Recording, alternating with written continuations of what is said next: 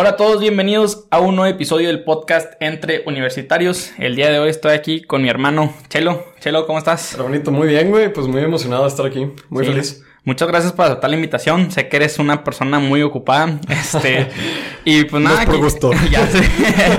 No es por gusto, te lo prometo. Y pues nada, quería que te presentaras como todos los invitados. Este, quién eres, cuántos años tienes, qué semestre vas y qué carrera estás estudiando. Chido, hermano. Este, antes de eso, ¿se valen maldiciones? Sí. ¿Sí? Legal. sí. Es que de repente se me van, güey. Pero digo, nada, nada fuerte va, pero nada más para preguntarte. Este, pues bueno, soy Marcelo Galán, un gustazo, me dicen Chelo. Este, por favor, díganme Chelo, luego parece que me están regañando. Em, tengo 21 años, recién cumplido, soy Capricornio. Este, estudio dos carreras, estudio Economía y Gobierno de Transformación Pública en el área de Ciencias Sociales del TEC de Monterrey. Este, ¿y qué más? ¿De dónde eres? Ah, y soy, soy regio. Por si no lo había notado por el acento Sí, fresa sí, mamón. sí. Soy, soy regio. Y pues aquí, or- orgullosamente de Cumbres. Entonces, mi banda de Cumbres, un, un saludo. Viva la rotonda de las casas. Muy bien. Pues bueno, este, algo con lo que quería empezar, la neta, este, pues tengo ahí un contactillo que me pasó mucha info tuya. Con madre, güey. No sé si eso es bueno o malo, güey, pero. De va. hecho, hasta el currículum tuyo me lo No pasaron. mames. Ya, ya me van a descubrir las falsedades. Oye, ¿te sabes en Photoshop? Sí, sí, a huevo. No, este, y pues bueno, o sea, quería empezar con esto. Nunca he tenido a alguien que haya sido o que sea embajador tech. Ajá. Entonces, pues yo sé, y al menos por lo que vi, que por lo que te conocía ya de antes, pues tú eras embajador tech. Justo. Este, quisiera que me contaras un poquito de esa experiencia, de cómo llegaste a ser embajador, es por invitación, tú aplicaste, y cómo es esta experiencia de, de ser embajador. Claro, pues es una experiencia bien padre para empezar, o sea, digo, es como, la neta, como cualquier trabajo, yo creo que en el tech lo romantizamos, ¿no? De que, ah, voy a ser embajador y todo este show. Y la neta es que sí es un logro bien cañón, o sea, es un filtro bien difícil llegar. Este, siempre se hace por recomendación para empezar, y es una recomendación de profes y una recomendación de otros embajadores, ¿no? Entonces empieza siendo de que, no sé, una lista de como 350 personas, que para, pues, un poquito de contexto en campus son como 21 mil estudiantes, algo así. Entonces, de entrada agarran 350 por ahí. Entonces, ya estás de que minimizando cañón la, la búsqueda. Y luego de ahí, de esos 350, este, empiezan a pasar por tres rondas. Entonces, la primera ronda es bien sencilla. Literal es de que mándanos un video de por qué quieres ser tú un embajador tecno. Entonces, yo me acuerdo que grabé y en ese tiempo todavía tenía mi podcast, El Cafecito con Chelo. Entonces, hice casi como si fuera una intro de mi podcast, ¿no? Similar a lo que hiciste ahorita, ¿no? Ujú. Entonces dije que, ¿qué ha habido, onda? Que eh, a otro episodio del Cafecito con Chelo. Soy Marcelo Galán, me puedes decir Chelo, estudio tal, de que, y me introduje, ¿no? Entonces, un video de un minuto, ¿no? Y la verdad es que quien lo manda pasa. O sea, esa es la regla. Si lo mandas, pasas a la siguiente ronda, que es la más difícil. La segunda ronda es tipo, te dicen un tema y agarran de a las personas que aplican, obviamente. Y te dicen de que, bueno, necesito que me des una historia de tu vivencia en el TEC, ¿no? Entonces, por ejemplo, yo hablé, no sé si te acuerdas del 8M, de lo de la manifestación de las Sí. mujeres. Bueno, a mí me pegó mucho que el 9M, o sea, el 9 de marzo, tuvimos este como conversatorio entre chavos de puros vatos, porque pues obviamente estaba el paro nacional.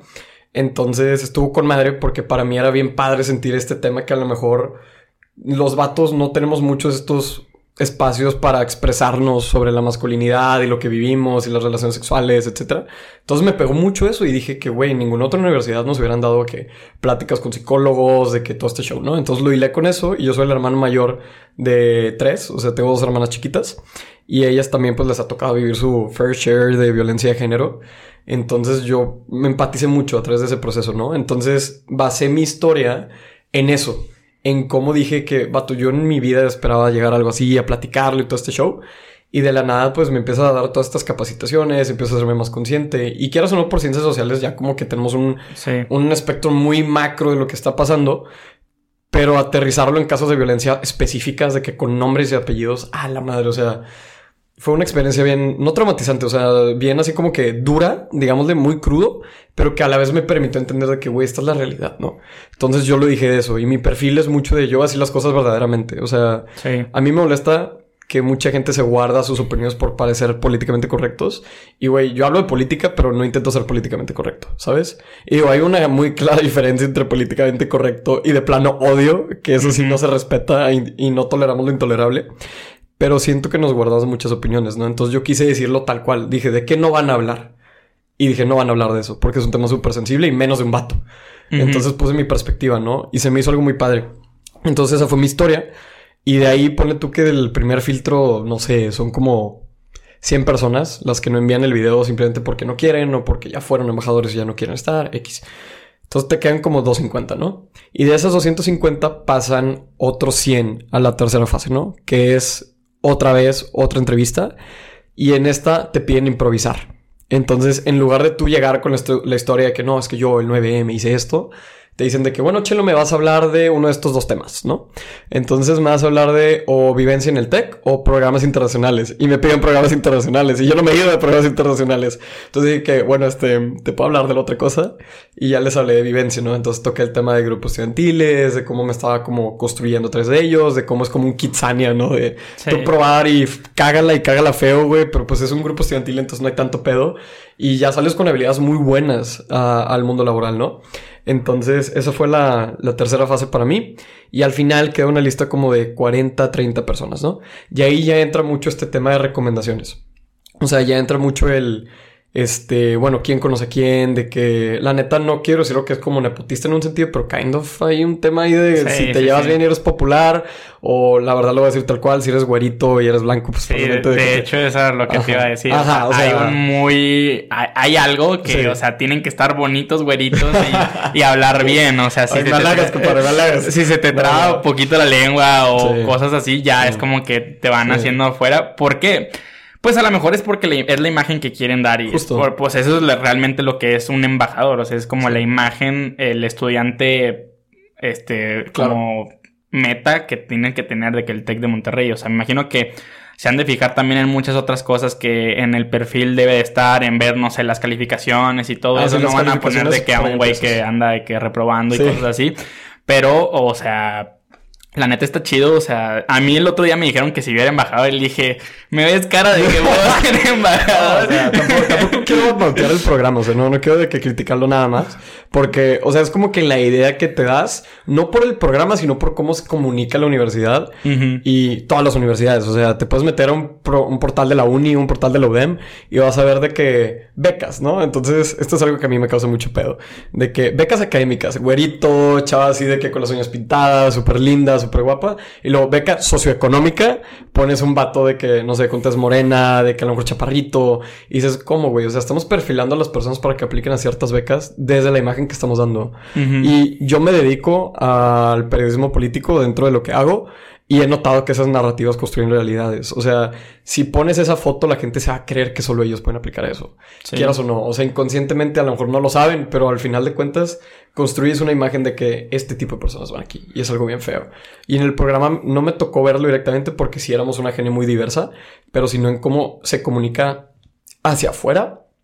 Creo que es algo que ha dañado mucho como que esta idea de ay, tienes que estar en grupos, tienes que hacer esto, tienes que correr, tienes que hacer 100 metros en 5 segundos, tienes que tener dos récords mundiales, o sea, tampoco somos humanos y también es algo muy importante ver. Sí, sí, sí, de hecho, o sea, no sé, la neta yo no conozco a muchas personas que hayan sido embajadores, pero pues te los encuentras en campus cuando hacen los tours. Sí, y con hacen... azul, Ajá, sí. bien fresas, sí, sí, sí, entonces... Está chingón, la neta. O sea, sí, y la neta yo los veo y es de que, güey, o sea, a mí me gustaría dar tours, o sea, no es como que quisiera a lo mejor ser de que todo el, el, todo lo que conlleva ser un embajador, pero los tours a mí me gustaría de quedarlos porque siento que... No sé, o sea, así, pero luego también lo que me han dicho es que como que tienen una como un guion del cual tienen que decir todo. No sé si se puedan salir o no del guion, pero pues sí. No es como tal un guion, es más como que una hoja de fun facts del tech, ¿no? Entonces tú te aprendes los que tú quieras, ¿no? Y entonces, de hecho, entre los embajadores, a mí me tocó una gene que fue casi full en línea y me tocó dar como 40 tours de la nada en mayo y en junio, ¿sabes? o sea, cuando ya estábamos como vacunados y todo el show. Entonces, sí fue un problemota para mí adaptarme porque estabas acostumbrado a tener el Zoom y tener el guion al lado, ¿no? Entonces, ibas de que, ¿sabías que biblioteca tiene más de 150 mil libros y cosas así, ¿no? Pero porque lo estabas leyendo y decirlo en persona y hacerlo como gamificado, o sea, meterle juego para que la gente diga de que, ah, qué padre. Esto es una experiencia distinta. Entonces, sí tenemos el guion, pero sí yo intentaba salirme mucho de ese guion. O sea, yo sí les decía cosas, por ejemplo, hay una esquina de los gatos, no sé si sabías eso. Ah, no. Ok, Eso es una instalación amarilla rara que está en el suelo, está al lado de Aulas 2 y al lado de Jardín de las Carreras, digo, de, ¿cómo se llama? Pabellón Carreta. Y yo me madreaba la raza porque decía que miren, pues aquí está pabellón, aquí está el árbol de la fraternidad, de que rectoría, ¿no? Y luego si voltean allá es la esquina de los gatos y ellos de que, ay, ¿por qué hay gatos? No, es que ahí se junta la raza malvibrosa. y todos de que, ay, jaja. O sea, porque también la raza llega así como que voy al tech, ¿sabes? O sea, y el tech tiene una reputación muy padre y me da risa que llegan las señoras de que entaconadas a un tour de tres horas caminando en campus que tú sabes que es gigante. Sí. Entonces como que hasta se preparaban, o sea, me tocaba dar tours a gente trajeada, gente de que con make-up así tipo de 15 años, o sea... Y uno aquí de que recién despierto con una, una tacita de café, güey. Y el jersey de borregos. el jersey de borregos y mi pin, ¿no? O sea, la neta es una experiencia bien fregona dar un tour. O sea, yo, yo sí le metía muchas ganas y yo creo que fue lo que más disfruté. Más allá de la gente. O sea, la gente es lo mejor que te vas a topar. Porque todos traen como esta vibra de, güey, voy a aportar. ¿Sabes? Eso está sí, Sí, eso, pues es lo que tiene que tener un embajador. Porque pues es como que tienes que tener siempre de que ese vibe de o sea, estar activo y así. Y realmente supongo que para eso también es como que estos filtros que nos cuentas de cómo se aplica y todo eso. O sea, no una persona que es más callada así, esos filtros está difícil pasarlos porque por el simple hecho de improvisar, por el simple hecho de contar una buena historia o una buena anécdota, pues es es complicado. Pero ni creas que tienes que llegar ya listo. Este, o sea, ahí tenemos muchos workshops y talleres y cosas así que nos ayudan. O sea, la neta, hay gente que en la genia embajadores, yo a lo que me dedicaba en embajadores era el storytelling. Entonces yo llegaba con la gente, me decían sus historias y yo les ayudaba a editarlas para que fueran más fáciles de decir y más digeribles, ¿no? Entonces, o sea, ¿crees tú que por ser embajador ya, o sea, tan solo te dan tu pin y ya piensas que eres de que una sobrana chingonada haciendo de que storytelling y todo este pedo? Y no digo que yo lo sea, sino que es un proceso donde lo vas construyendo y eso está bien chido. Y sí llegaba gente que a lo mejor era muy penosa. O sea, me acuerdo mucho de mi compadre Gerson, que es un pan de Dios, lo adoro con toda mi ser. Ahorita está estudiando en Estados Unidos justamente su maestría. Y el güey, este, era de esas personas que batallaban decir sus historias, ¿no? Porque a lo mejor su tono de voz no le gustaba o cosas así. Pero al final de cuentas el programa le ayudó a crecerlo y también nosotros, que yo creo que era lo chido del programa. O sea, la gente era súper como te voy a ayudar y chingo a mi madre, sale. O sea, sale, la, sale el tiro este, sale la idea, sale el evento porque sale. Y eso era algo muy chido. Ok. Pues sí, está, está muy chido. Y otra cosa que quería este, que me nos contaras acerca de esto, ya para como cerrar también el tema, es qué es lo que hace el embajador aparte de los tours y esto, qué es lo que nosotros como estudiantes, pues es lo que podemos ver, porque los ves ahí caminando en campus y así, pero qué actividades además de eso hacen. Hay ciertos embajadores que se dedican a una cosa, otros a otra y otros a otra, o cómo es este, este ambiente dentro ya al interior de ustedes. Justo, o sea, ahorita yo creo que medio me adelanté a esa pregunta por lo que dije del storytelling, que medio me enfocaba en eso. Y es que embajadores depende de cada campus. O sea, hay embajadores en todos los campus del TEC, ¿no? Pero, por ejemplo, en Monterrey nos organizábamos en equipos. Tengo entendido que todavía se mantiene esa estructura, que era de que equipo de medios, ¿no? Entonces los embajadores tienen sus cuentas de Insta, que es de que chelo.embajadorestech, ¿no? Entonces tú subías contenido. Ajá. Entonces, esa es una gran parte de que trabajo en medios y más en la pandemia. O sea, me decían de que grabo un TikTok y yo odio grabar TikToks, güey. Entonces, para mí fue un pedo. Pero estaba en medios, estaba mejora continua, que luego me cambié ese equipo estaba juntas, estaba, este, integración, cosas así, ¿no? Entonces estaba muy enfocado en, pues vamos a desarrollarnos a partir de nosotros mismos.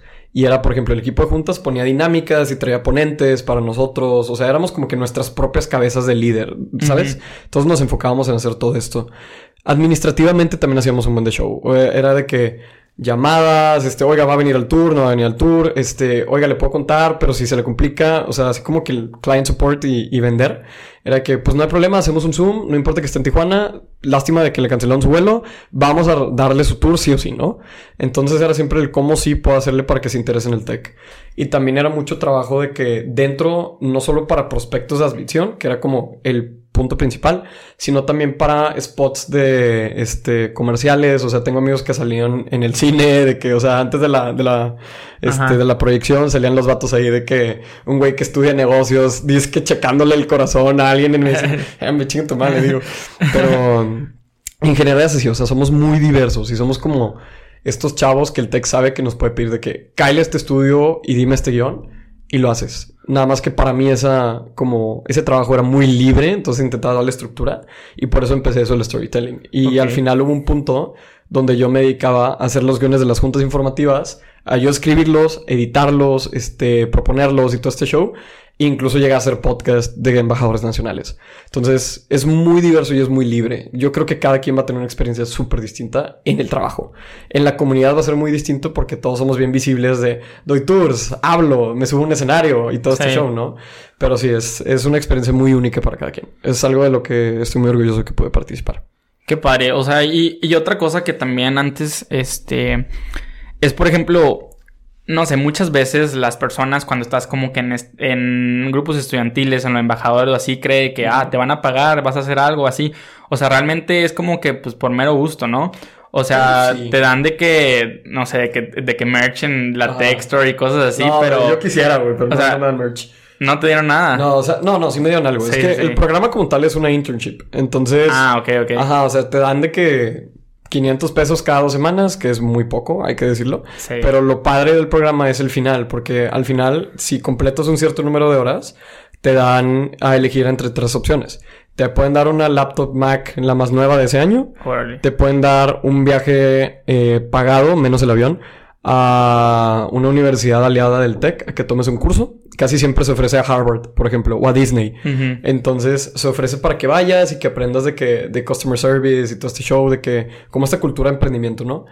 Y tercero, te pueden dar un pie, que es un plan de pagos, ¿no? Yo agarré ese y fue la mejor decisión del mundo. O sea, el semestre pasado no pagué nada más mi beca, entonces estuvo con madre. Gracias al TEC por financiar eso, pero pues prácticamente le vendí mi alma por un ratito, ¿no? Pero sí, estuvo muy padre. O sea, es que sí, sí es un buen de trabajo, pero pues, está chido que sí les den algo, porque realmente ustedes son los que terminan atrayendo a un chingo de personas así.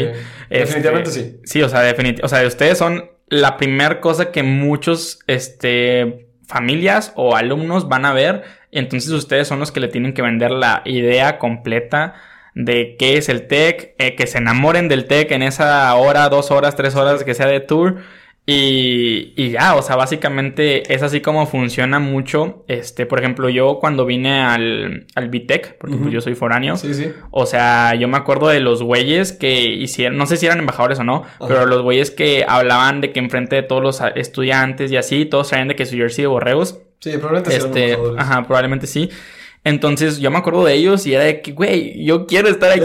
o sea, se sentía, te hacen sentir como que ese ambiente de, ok, tienes que estar para que vivas y, te hacen como que, o sea, pues realmente te están vendiendo la experiencia universitaria y sí, pero pues también, o sea, a, a lo mejor deberían también abrir como que alguna cosa de cosas un poco más tal vez reales que pasen de que en el día a día, porque a lo mejor mucha gente se puede ir con, como que con esa idea y a la vez este, pueden como que decir de acá, ah, pues a la mera hora no es así, porque realmente...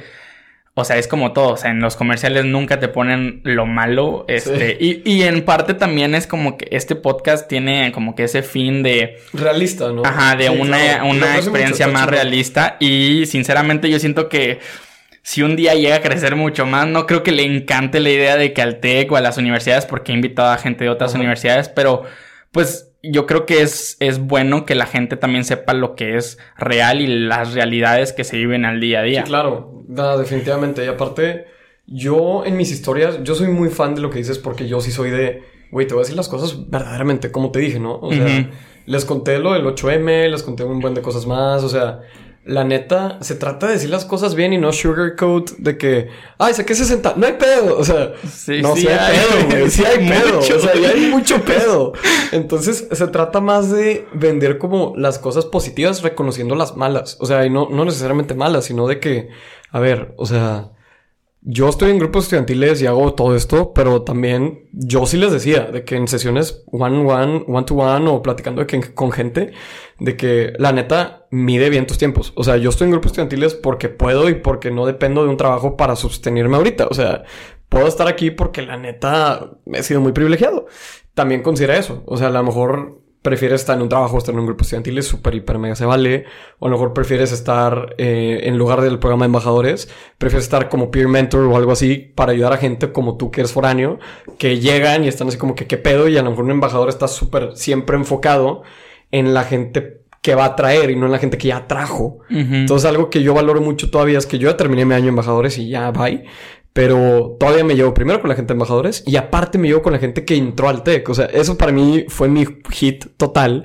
Porque de hecho ya varios son staff de mi grupo estudiantil, platican conmigo, me tienen close friends, de que hablamos un buen. Sí, sí, sí. Y todo empezó siendo de que, ¿qué onda, bro? Soy Chelo y soy tu embajador, ¿sabes? Sí, o sea, yo creo que se trata de construir humanidad, güey, más que simplemente vender una realidad que simplemente, pues, sí existe en cierta parte, pero no en su enteridad. Sí, sí, sí, definitivamente.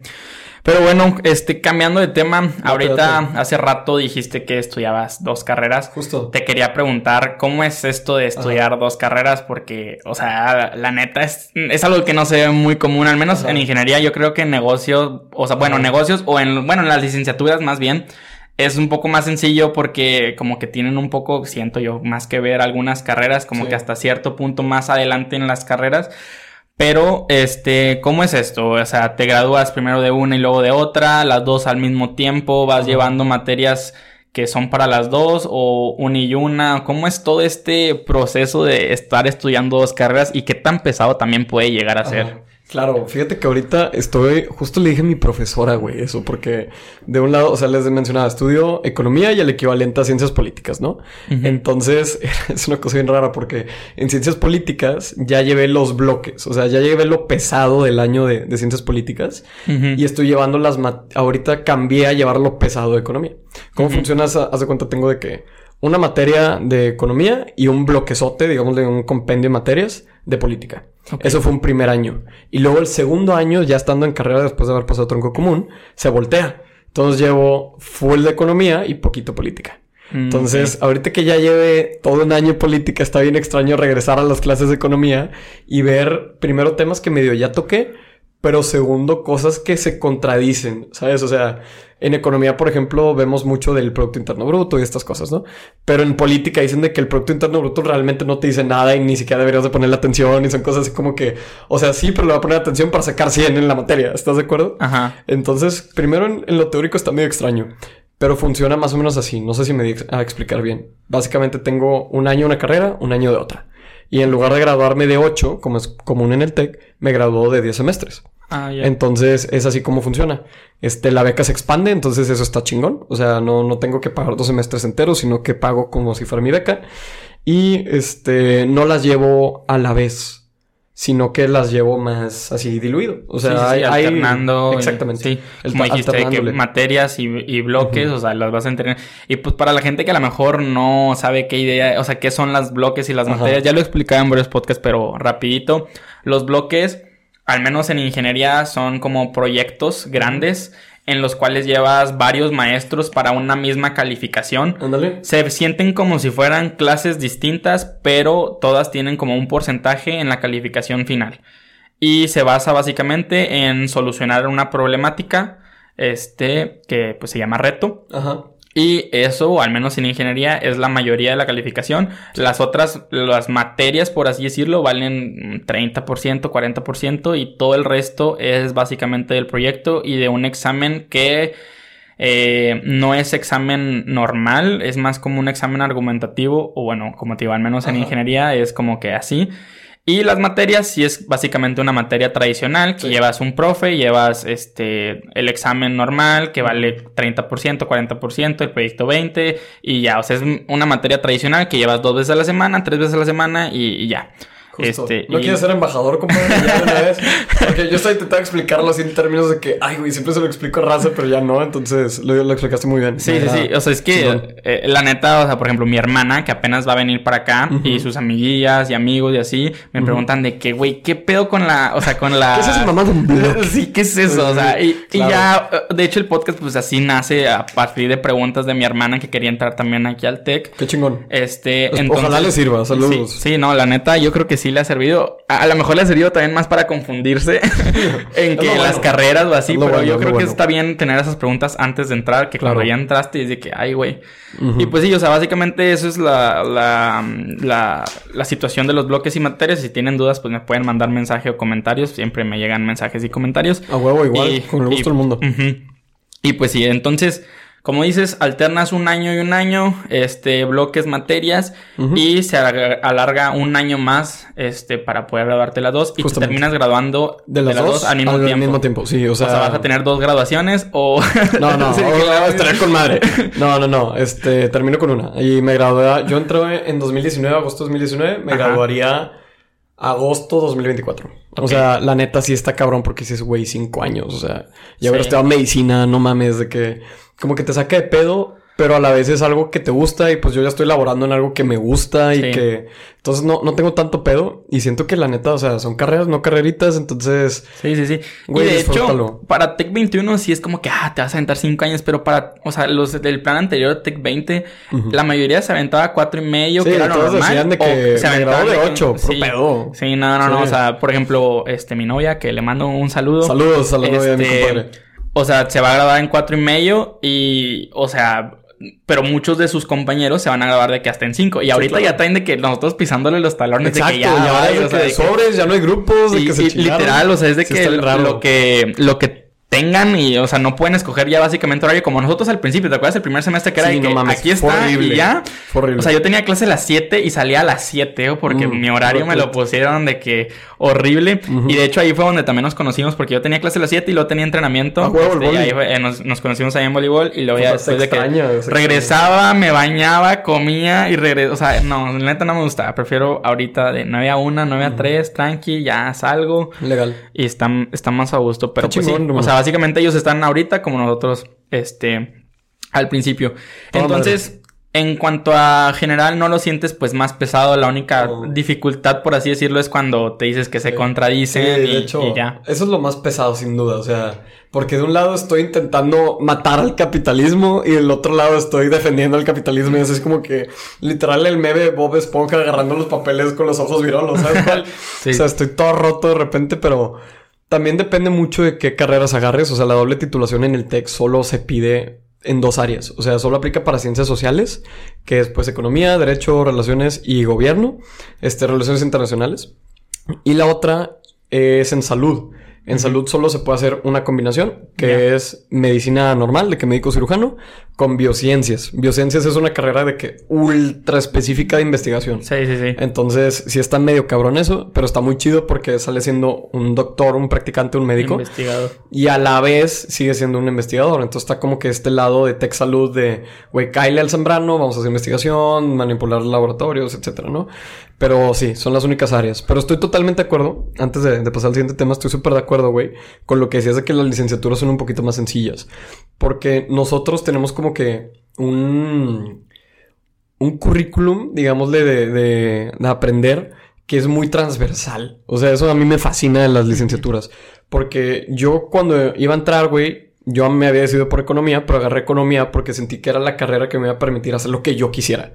O sea, no tenía que ser de que, no sé, hay economistas que trabajan en donde un ingeniero industrial trabajaría, donde hay financieros, donde hay contadores, donde hay políticos, donde hay reporteros y columnistas. Entonces yo decía, güey, al Chile, al Chile, quiero ser economista, no para ser economista, sino para tener ese set que me permite hacer un chingo de cosas, ¿no? Y de hecho yo siempre digo, soy el economista menos economista. O sea, yo soy, tiré el capitalismo, chingue su madre de que Smith y todo ese pedo de que... Y voy mucho más a un lado político, porque siento que también ahorita no hacer eh, ruido político siendo jóvenes nos va a matar a la long run porque güey tenemos el cambio climático y la ONU dijo que en 2030 a la mitad del mundo el agua no le va a alcanzar entonces dices que pues hay que meterle turbo a ese pedo ¿no? y las licenciaturas en ese sentido se, se, se constituyen muy bien porque son diferentes escuelas de pensamiento basadas en algo que nosotros interpretamos que es muy diferente a lo que ustedes en ingeniería pues ven y puede ser, ah, claro, es un cuatro tercios, ¿no? Es una fracción, es un número real y se chingó. Sí. Y acá es, ¿por qué es un cuatro tercios, no? O sea, a lo mejor ese numerador viene de una interpretación sociológica, no sé qué chingas, pero a mí me encanta eso. O sea, aparte me encanta la política, que para mí es el mejor chisme de toda la historia. Entonces, por eso me gusta mucho. Sí, de hecho, yo cuando quería entrar al TEC, de hecho, yo apliqué para economía. No mames. o sea, cuando hice como que toda mi solicitud y todo, estaba como economía.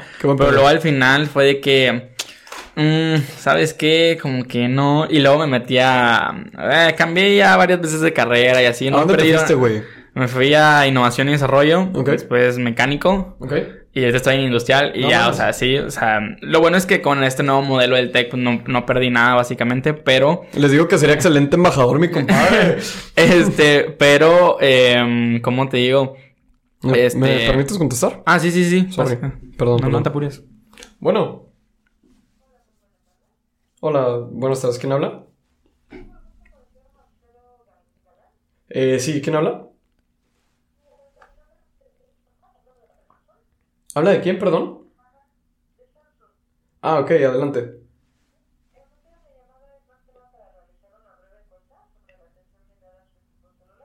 Ah, este, ando súper ocupado, pero si quieres márqueme después porque sí me interesaría darles una, una respuesta. Este, en unas dos, tres horas. ¿Sí? Sale. Gracias, hasta luego. Bye bye. Perdón. ah, no te preocupes, no te preocupes. Pero... Este, bueno, te decía, eh, me cambié a industrial porque, por lo mismo que tú, o sea, ¿por qué? Porque quería tener una amplia variedad de qué es lo que podía hacer, porque innovación al principio me daba como que eso, pero luego también es muy específico cuando...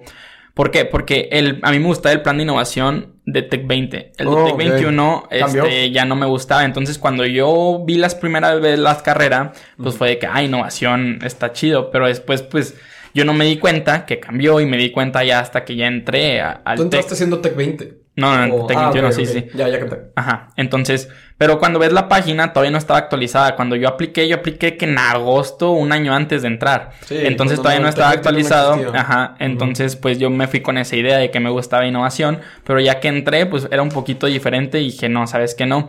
Y después fue que, ah, pues si quiero ser ingeniero, voy a ser ingeniero, mecánico. Y luego, Nel, o sea, estaba muy difícil.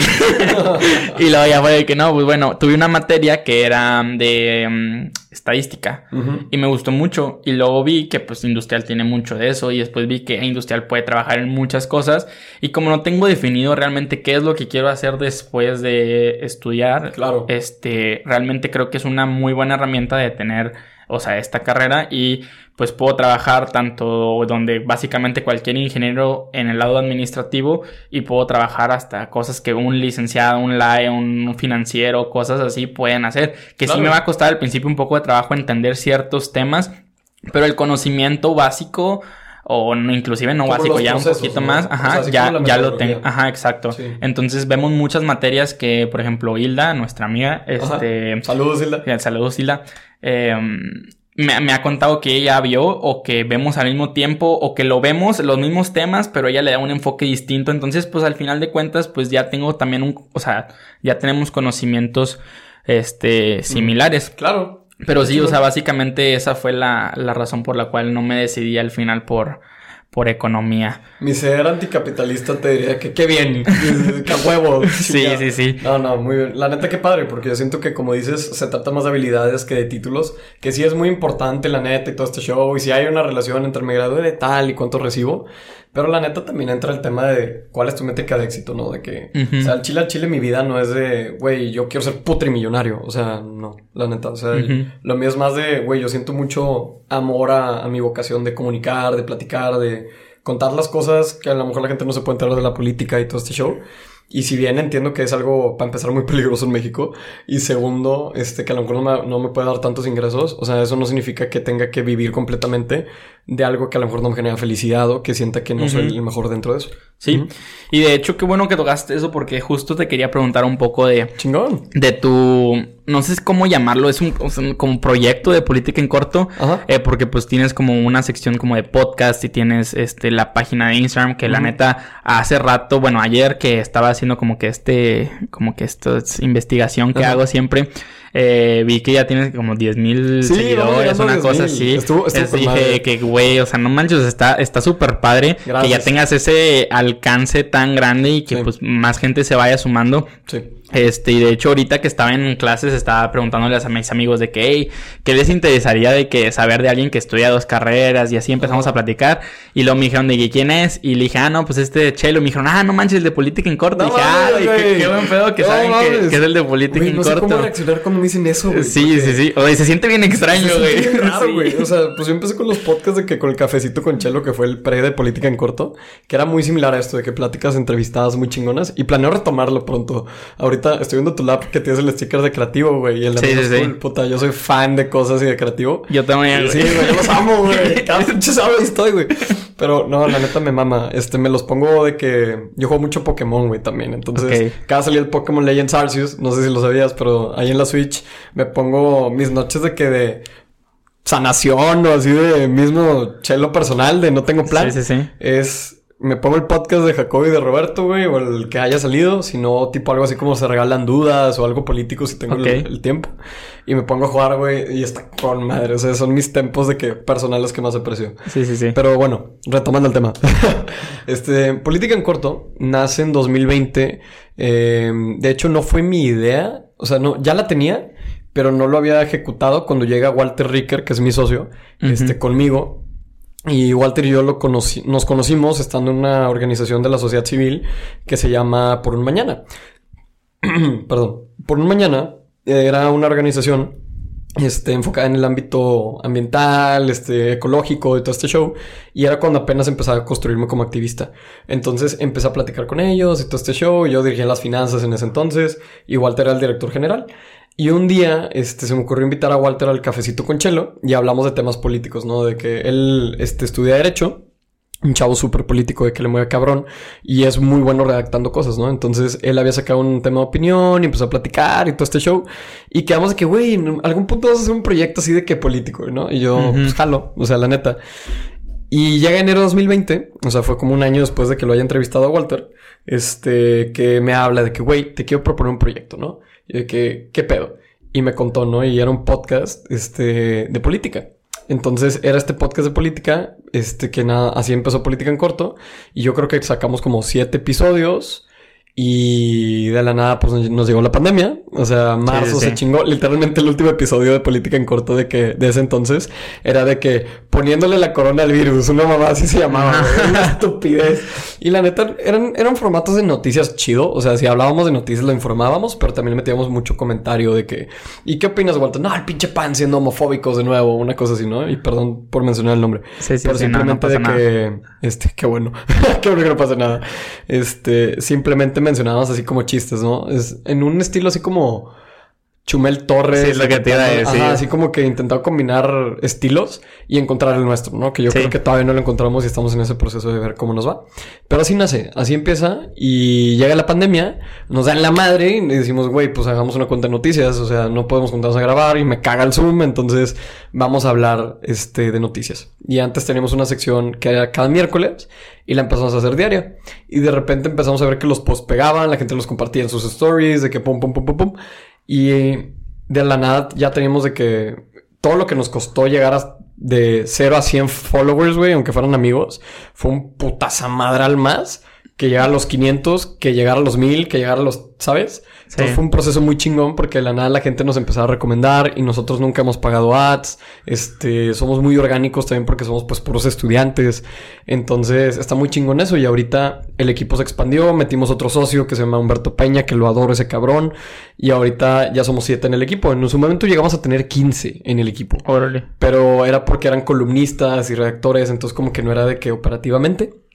Pero ahorita ya este, somos siete. Somos un, De hecho, nos vimos este fin de semana. Estuvo con madre, me la pasé brutal. Y la mayoría de ellos son abogados, todos somos estudiantes.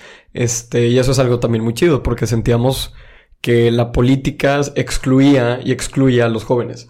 Que no participamos, tienes que tener tantos años para ser candidato, no puede ser de que consejero ciudadano de algo. Entonces decíamos, güey, pues la única forma que nos queda participar es hablando.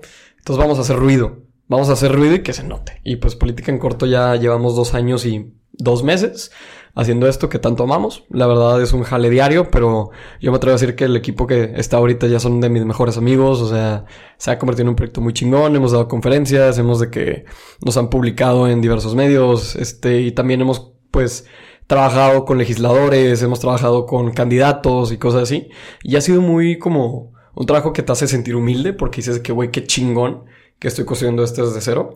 Pero a la vez es muy difícil porque como lo estás construyendo desde cero, te tienes que fletar de que, bueno, el INPI, las marcas, este, cómo consolidar mi empresa, ¿no? Este, cómo redituar, güey. O sea, política en corto es fecha que todavía no tenemos un modelo de negocios estable y lo hacemos más por gusto que porque de eso viva, güey. O sea, y yo digo, cuando política en corto me dé dos mil pesos al mes, voy a llorar de emoción, güey. O sea, porque pues también se trata de monetizar y eso, es algo que ahorita estamos enfrentando, que es un reto muy grande. Sí, de hecho es muy complicado poder llegar a ese punto de monetizar de un proyecto de este tipo. O sea, yo lo veo también, por ejemplo, este con los podcasts este, según yo y a lo que tengo entendido, la neta ni siquiera le he movido mucho porque sé que no sería mucho dinero tampoco, pero, o sea, creo que nada más se puede que siendo como que estadounidense o una cosa, teniendo una cuenta ya. para empezar. Ajá, teniendo una cuenta ya. Y luego, este, Instagram realmente no, no reditúa. o sea, tienes que moverte de que a Facebook, YouTube o otras páginas, vivir de donaciones. Eh, yo ahorita acabo de descubrir que Amazon, este, por ejemplo, yo que antes hacía videos de tecnología, este, si le dan clic a los enlaces que yo pongo, por eso siempre todos dicen de que el enlace está aquí abajo y así. Ajá, sí. y, y, yo me siento bien pendejo porque no sabía eso. o sea, o sea lo, lo puse este año y desde este año nada más he juntado como 200 pesos. O sea, pero ya no hago, videos de eso. Entonces me pongo a pensar, no sé, tengo 110 mil views ante todo mi canal y 80 son, o más, son de puros de tecnología. Yo digo que sí, 80, 80 mil este, hubieran dado clic, no sé, el 10% y ya hubiera generado de que todo eso. Y porque yo sé que le daban clic, porque yo tengo una manera de, o sea, de ver, cuántas veces le habían dado clic. Y dije que no mames, si hubiera tenido de que estos clics ya con este modelo, o sea, ya hubiera generado de perdido para haber comprado de que los micrófonos, para haber comprado de que ciertas cosas, no realmente de ganarle, sino reinvertirlo todo. Este, pero sí, y también cuando marcas se han acercado a mí, o sea, se siente de que, wow, o sea, no, manches, se siente de que... Sí, claro, aquí está mi business card. sí, que, ni, tengo nada, ni sé cómo negociar, ni nada todavía, o sea, ahorita es de que literal, mándame lo que quieres que promocione y ya con eso. Sí, y o sea, para, generar más contenido. Claro, para mí es un pedo porque, pues, nuestro contenido es político, güey. Entonces es bien complicado. A la madre, o sea, aquí entre nos, o sea, esto es algo que siempre he contado, la neta, y siempre lo voy a contar. Pero, o sea, nos han llegado, por ejemplo, diputados de partidos de que... eh, literal, o sea, de que, oigan, este, ¿cómo les puedo ayudar a financiarse? O, oigan, este, me interesa salir en una entrevista con ustedes, estoy disponible tal día. Y me caga de risa cuando les dices, no, somos una plataforma partidista independiente, porque se ponen de que, ah, ok, gracias. Pero como que es la respuesta que ellos nos esperan. Porque un medio tradicional te va a decir, sí, claro, Kyle. Pero nosotros al Chile, güey, ni pa' qué. O sea, no, no recibo ningún beneficio, solo me van a criticar, güey, si te traigo, o sea... No, y, y ahí es donde pierdes la credibilidad que has tardado en construir, de que, ¿sabes qué? O sea, va a valer la pena realmente generar un video más por traer a alguien que... Y que va a vender su plataforma. Sí, o sea, que realmente en, X, o sea, no. Entonces no vale la pena al punto en el que tú estás. A lo mejor ya en... no, habla AMLO ahorita sí. Claro, güey. o sea, pero si me habla diputado tal de tal distrito. Sí, o sea, si te habla de que, no sé, Samuel o cosas así. o sea, ahí es cuando vale la pena, pero pues por situaciones más pequeñas, ah, realmente no. O sea, ni la, ni la tardanza que te vas a hacer en la editar vale la pena. Sí, definitivamente. Este, porque, o sea, mucha gente no sabe, pero esto, o sea, ahorita lo platicaba. O sea, es un, es un trabajo complicado y que lleva su tiempo, habilidades, que la neta yo no soy muy bueno haciendo esto, pero pues con lo que tengo hago lo que puedo. Claro. Y o sea, y obviamente yo sé que si tuviera diferentes herramientas y diferentes cosas, pues sería muchísimo mejor todo el contenido, pero pues tampoco es como que le voy a invertir dinero que ni siquiera tengo a algo que todavía no me está dejando. Yo ahorita o sea, básicamente todos mis ahorros siempre es de que a conciertos, porque ah, me encanta, huevos, güey. Sí, sí, sí.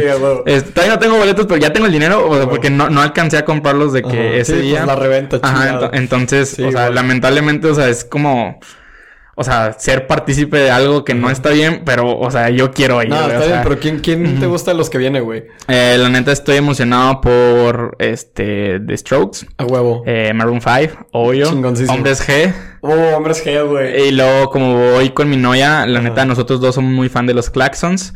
Y ella es muy fan de, de, mm, ¿cómo se llama? Morat. Entonces, ah, esos son los como que tenemos que ir a esos y ya de ahí en fuera lo que se vaya agregando, o sea, está bien, pero esos son los que tengo que ir. O sea, ya después todo bien. Y de hecho fui al Pal Norte pasado, la neta me la pasé súper chido. Fue mi primer festival y dije que, ay, güey, qué pedo. Sí, pues de hecho, traigo el vaso aquí. Sí, justo. O sea, acá yo estoy bien emocionado. Yo soy fan, cabrón, de Puchito de Zetangana. O sea, a otro ah, nivel. Justo ahorita antes de llegar, el vato sacó como su álbum sobreextendido. Entonces, este, lo estaba escuchando y estaba pasado de lanza.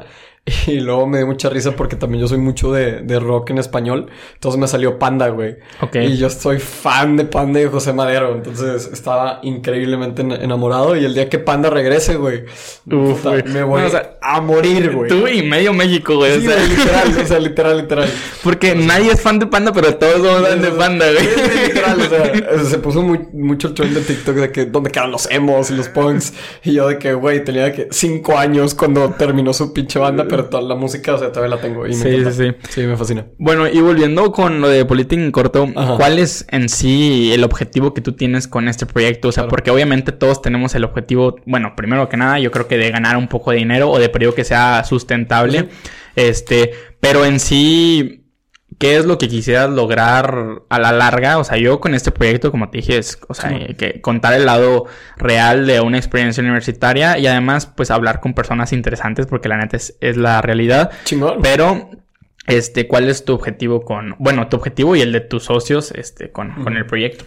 Yo creo que todos en política en corto somos muy claros de queremos algo mejor. O sea, México, para empezar, es un país corrupto, es un país donde pues el desarrollo social es muy poco, la movilidad social no existe, es un mito, o sea, las élites acaparan muchas cosas. Y lo digo tal cual porque también siento que uno de nuestros objetivos de política en corto es deshacer esta idea de que primero solo los adultos le saben.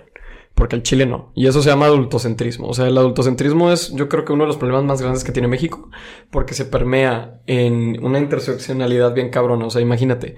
Si eres una chava joven, ponle tú el estado de Guerrero, el estado de Michoacán, es muy poco probable que tengas una participación política este, notoria por el hecho de que, primero, eres mujer en un país machista, segundo, eres una este, chava de un estado sureño que a lo mejor comparado a alguien del norte tiene una calidad de vida pues relativamente peor, y eso lo dicen los índices, o se lo digo tal cual, perdón si suena mal, este, y a la vez eres una persona que va a batallar para obtener representación política, porque la política en México es clientelar. ¿A qué me refiero con eso?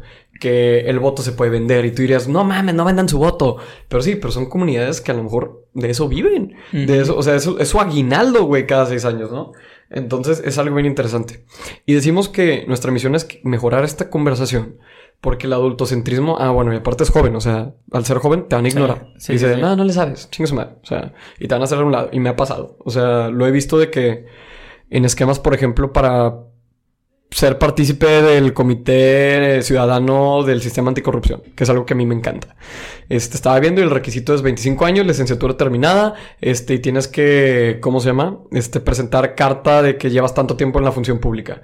Y yo, mames, o sea, o sea, las personas que están en la función pública son los que van a decir si los de la función pública están haciendo un buen uso de recursos o no. Entonces, no entiendes cómo ese ciclo es perverso, ¿sabes? O sea, es algo que a mí me pega mucho. Y yo creo que de ahí nace esta idea de que, güey, podemos ser mejores. Sí. De entrada, quitando el autocentrismo. Siempre vas a encontrar la palabra juventud en política en corto. Además de eso, pues nuestro tema es explicar política en chinga. O sea, literal, pues política en corto. O sea, te lo explico en corto. Entonces se trata de hacerlo primero digerible, porque hay temas de que es que el tribunal de lo contencioso, de no sé qué. Basta decirte, es que un federal dijo que Anaya se hubiera a prisión. O sea, es muy distinto a la fiscalía que a orden de aprehensión en contra del ex candidato Ricardo Anaya. O sea, son cosas muy distintas, ¿no? Entonces también se trata de construir una narrativa donde primero sea fácil participar y segundo donde incluyas. Porque la neta los medios nos han ignorado históricamente y esa es la verdad. Entonces, política en corto nace con eso. meta a largo plazo es crear una mejor ciudadanía y más informada a través de nuestro trabajo. Y a la vez, individualmente, cada quien tiene nuestros como propósitos de estar aquí, ¿no? O sea, todos somos ciudadanos activos. Hemos ido a planes de consulta sobre el Plan Metropolitano de Desarrollo, hemos ido a mesas de trabajo, estuvimos participando algunos en campañas, otros no. Este, pero somos muy movidos y a la vez es como que a lo mejor no voy a depender financieramente de esto, pero sí quiero participar y hacer ruido, ¿no? Y no solo ruido, sino un ruido que se ha escuchado. Hemos, este, por ejemplo, trabajado, te digo, con columnistas, con chavas que le mueven al feminismo bien cabrón y que saben las olas y que se saben toda la teoría, este, y ellas publican porque son los temas que dominan. Yo no hablo de feminismo porque no lo domino y no me afecta interseccionalmente. Entonces, son temas bien cabrones de también reconocer cuándo sí puedo hablar y cuándo no. ¿Me explico? Sí, sí. Entonces, este, por ahí va. Al final de cuentas, yo personalmente me veo como alguien dentro de la, opinión pública mexicana. O sea, me encantaría ser un anchor de noticias, un tipo, no un Loret de Mola porque no me gusta su figura, pero sí de que el güey que sale en el noticiero hablando, o el vato que te va a decir qué pedo, o el reportero, o el que descubre esta investigación. Este, me encantaría hacer algo así. Si no, me encantaría así dedicarme al sector público, a lo mejor entrando al gobierno, entrando a alguna administración, candidateándome incluso. O sea, también soy de la idea de que, güey, el puesto público es de tres años. O sea, es un empleo normal, de que aplica, quedas, güey, qué chingón, haz lo mejor por tu mundo y work for it. Obviamente, honestamente. Entonces, si no te gusta, al final de cuentas son tres años y se acabó y ya tú puedes seguirle allá adentro o puedes decir que neta. Sí, todas las personas somos libres de decidir, entonces no hay pedo. Sí, y nunca está, o sea, no está mal decir no me gustó y ya, o sea, es, lo que mucha gente no entiende y que inclusive lo podemos ver y volvemos con el tema de universidades. De los que, Ajá, o sea si dices no me gustó y ok, a lo mejor si estás en octavo semestre, pues bueno, ahí sí ya lo acabas, o sea, pero no vas a decir, o sea, o sea, pero, por ejemplo, si estás en primero y tienes la oportunidad de este, preguntar, de saber qué otras cosas, segundo, tercero, y sobre todo ahora con el modelo de Tech 21 que podemos cambiar de carrera muy fácil, sobre todo de que pues en las carreras que son un poco más afines, pero pues si no, realmente no pasa nada, o sea, ¿qué prefieres? ¿Perder? Perder, porque no lo pierdes, ganaste una experiencia y tomaste una decisión buena. Qué bueno. Este, eh, un año o dedicarte a algo o estudiar algo que neta no te gusta. Son cinco años, cuatro años. O sea, realmente si lo ves a largo plazo, o sea, sí, y sí perdiste el dinero de la colegiatura y sí te van a cagar tus papás porque te van a cagar, o sea, a nadie le gusta tirar dinero. Pero, yo creo que, ajá, exactamente, a largo plazo a ellos también les va a dar gusto que escogiste una cosa que te volvió más feliz y así. Y obviamente no vayas a tomar la decisión nada más de que, ah, reprobé, ah, me fue mal, ah, no entendí, ya no quiero estudiar esto. No, porque realmente tienes que reflexionarlo y tienes que o sea, tomar las decisiones conscientemente, hablarlo obviamente con tus papás, que la mayoría, o si no es que todos los que estamos en el tech dependemos económicamente de nuestros padres. Sí, definitivamente. Este, sí. A menos que somos, un millón de pesos al año. Sí, o sea, somos muy privilegiados de que en ese sentido. Entonces, eh, obviamente tienes que hablarlo con ellos, que son los que este, van a pagar tus colegiaturas y todo, pero yo creo que al principio obviamente lo van a tomar mal, porque pues o así como que, pues, ¿para qué? Sí, ajá. Pero al final de cuentas, si tú, o sea, presentas también bien tu caso, porque, o sea, no es nada más decirle, ah, me voy a cambiar de carrera, sino decirle que no, pues mira, o sea, imagínate que así todo esto y a lo mejor al final de cuentas yo quiero es, este, hacer otra cosa que no tenga nada que ver con lo que estoy estudiando, pues no. Y obviamente entendemos que hay situaciones, este, para los este, en las que existe demasiada presión de las familias porque estudie ciertas cosas, no sé, los abogados que, ay, yo quiero que mi hijo continúe con esto. Y si él quiere, ajá, los doctores, sí, sí, güey, ¿y qué? O sea, si yo quiero ser ingeniero, o sea, no. Muy tu pedo, güey. Sí, o, sea, exacto. Sí, también hay que aceptar que, o sea, hay, hay familias que sí son así de que, güey, te chingaste y esto, pero también ahorita mencionabas lo del costo hundido. O sea, eso, eso es de que, güey, si te vas a cambiar en octavo semestre, es porque probablemente ya hiciste un cálculo personal y dijiste que a la madre, lo que estoy estudiando no vale madre, no me gustó. O sea, esto que no te gustara. O sea, no me va a hacer crecer en un futuro. Es bien importante. O sea, siempre vas a poder ir a diplomados. Siempre vas a poder meterte a otra carrera. Siempre vas a poder hacer otras opciones de que obviamente si tus recursos te lo pueden dar. Siempre puedes volver a empezar. O sea, el costo hundido es esta falacia de ya lo gasté, tengo que usarlo hasta que termine. ¿Sabes? O sea, no, güey, si ya lo gastaste y a lo mejor fuiste para el norte y no te gustó la pinche música, vete a otro escenario, o sea, sí. cámbiale y no hay pedo, pero utiliza, intenta utilizarlo, pero el costo hundido no tiene por qué ser un, ah, ya gasté tanto, no me va a cambiar. Porque vas a seguir igual de cagado con el tema de que le gastaste, porque sigues en el punto donde pues la regaste y dijiste que pues ni pedos. Y se vale regarla. Yo creo que también tenemos que tomar eso en cuenta. Güey, tenemos 20, 21 años, o sea, cágala. O sea, no hay mejor Estamos en la, edad perfecta para aprender de los errores. Por eso me encanta grupos estudiantiles, porque la puedo regar y el impacto es mínimo. O sea, preocúpate cuando la cague en 20, años, que a lo mejor tenga un mini chelito corriendo por ahí y digas que puta la cague. Ahí sí preocúpate. Sí, ahorita la neta mis problemas son mínimos comparado a lo que un papá o alguien más puede enfrentar. Sí, mi estrés es no voy a llegar a la junta, eh, tengo mucha tarea, a la madre, este, saqué 70 en un examen, me van a dejar el promedio. Cosas que sí son importantes, o sea, no es minimizarlo, pero hay cosas peores y, o sea, y siempre va a haber algo peor, pero, o sea, estamos en una edad en la que está muy flexible la situación y no pasa realmente nada del impacto, como dices, es aquí, te va a afectar a ti, a, lo mejor va a afectar de, que a tus papás si llegas a reprobar alguna materia o no sé, cualquier cosa, pero... o sea, no, es, es muy... Y peor de los casos, siempre te puedes dar un año sabático. Sí. O sea, siempre puedes descansar, intentar, digo, sé lo privilegiado que suena esto, la neta. Pero, digo, peor de los casos, puedes intentar, ¿sabes qué? Le voy a pausar la carrera y me voy a ir a trabajar. O, ¿sabes qué? La neta ahorita no. Y si puedes tener recursos, úsalo en otra cosa. Entonces, yo creo que es mucho de eso, de reconocer que tal vez ahorita no me conviene. Sí. Pero bueno, este, cambiando de tema, este, me gustaría que habláramos un poquito de. Eh, tú siempre estás como muy metido en grupos estudiantiles y todo eso. Este, quisiera que me contaras este, el puesto que tienes ahorita y cómo llegaste a, a ese nivel, porque realmente yo considero que eh, ya llegar a, a, estos niveles que ya no son sociedades, o sea, es como que un poquito más arriba, este, está complicado ya es de meterle mucho y de tener muchos contactos y de conocer mucha gente y de estar como que metido muy en este ambiente estudiantil. Quisiera que me contaras un poquito de eso. Claro, de entrada me gustaría decir algo súper rápido. Este son dos puntos. El primero es que hay algo que a mí me fascina que se llama el capital social. El capital social es una teoría sociológica de, Pierre Bourdieu, un francés, este, y él decía que hay tres tipos de capital, ¿no? El capital económico, que es lo que tú sabes, una laptop, el dinero, etc. El capital cultural, que se refiere a cómo las personas premian lo que tú tienes, que puede ser a lo mejor un diploma, pues es un pedazo de papel, pero tiene valor cultural porque te lo dio el TEC de Monterrey, entonces tiene un valor agregado. Y está el capital social. Y el capital social, como bien implica su nombre, se basa en tus conexiones. Entonces, para mí, este, yo me di cuenta que lo que va a ser mi valor agregado de mi universidad van a ser mis amigos, y mis amigas obviamente, y mis amigas. Van a ser futuras relaciones profesionales, van a ser contactos y van a ser personas con las que sé que puedo trabajar.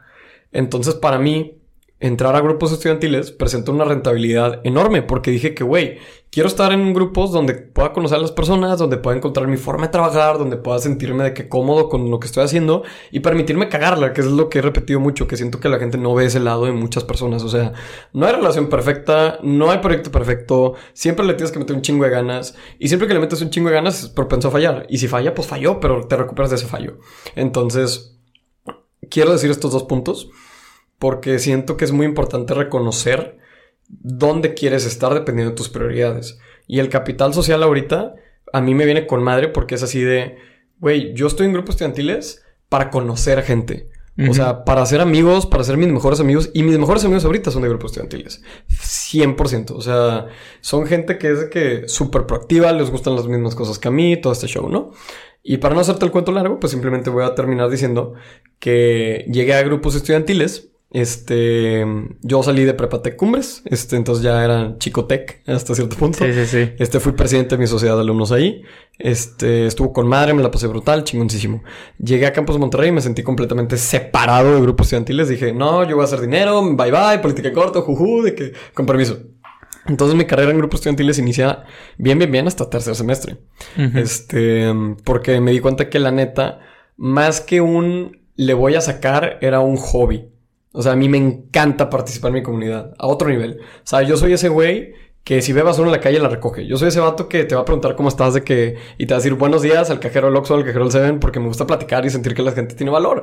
Entonces, para mí tenía mucho valor participar en la comunidad y entré directo al Comité de Participación Estudiantil, que es prácticamente el INE, digamos, del TEC, ¿no? Entonces, lo que nosotros ahorita hacemos son las elecciones para las sociedades de alumnos, que bien mencionaste, este, y a la vez para el comité ejecutivo de la FETEC, que es de la Federación de Estudiantes, y el comité ejecutivo es como la presidencia de todo el campus, ¿no? Entonces, está muy chingón porque primero va muy de la mano con lo que estudio. Cabronamente lo que estudio. Entonces, súper político el pedo, me encanta. soy fan. Este, salen chismes bien chingones también de repente. Esa es otra parte. Esa es una utilidad inesperada de la cual no voy a hablar. Ese es el plus. Ese es el plus. es la plusvalía. Este, es conocer gente bien chingona, es poder moverte en un ambiente bien padre laboral y sobre todo entender que, güey, pues yo estando aquí aporto a mi idea mayor de ciudadanía. O sea, yo estando aquí involucro a gente en su sociedad, sociedad de alumnos. Y la sociedad de alumnos es participación ciudadana porque representas lo que tú quieres para un grupo selecto de personas. Que, por ejemplo, para ti puede ser el presidente, no sé, de la sociedad de alumnos industrial. Para mí es el de economía o el de gobierno. O sea, está con madre porque al final de cuentas son representantes.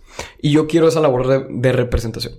Entonces, este, empecé en tercer semestre como director de participación del comité.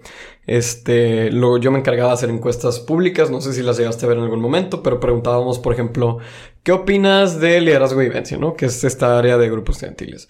Este, ¿crees que son corruptos? ¿Crees que son nepotistas? O sea, ¿crees que se selecciona al más popular? Cosas así, ¿no? Y descubrimos que efectivamente, o sea, en grupos estudiantiles la percepción es que el 85% de personas considera que grupos estudiantiles tienen un grado de corrupción. Porque es muy de amistades y muy de... Y la neta lo digo tal cual porque también es un problema que yo estoy intentando resolver. Y para intentarlo resolver primero lo tengo que reconocer. O sea, tampoco voy a sugarcoatear lo que te decía. Que digo muchas las verdades. Este, entonces me encargaba de eso. Y ahorita, para la gestión 2022, este, me postulé para la presidencia y ahorita estoy actuando como el presidente actual del comité de participación, lo cual a mí es un grande honor. O sea, es para mí pensar de que, güey, represento el poder electoral de 20 mil personas es a la madre. O sea, me, me, hace muy humilde y me hace sentir muy emocionado de tener este cargo. Si bien no fue un cargo de votación popular, como lo sería un comité ejecutivo, para mí es algo increíble poder llevar a cabo estas elecciones, democracia, este sentido de vamos a construir ciudadanía, vamos a hacerle para que el güey Newfish ni siquiera se dé cuenta que existimos porque no vamos a hacer tan fácil participar en grupos estudiantiles que ni te tienes que acercar con nosotros. O sea, son cosas así que dices, qué chingón. Y ya tenemos un efecto pero mi propuesta es crecerlo. Y es así como llego a la presidencia.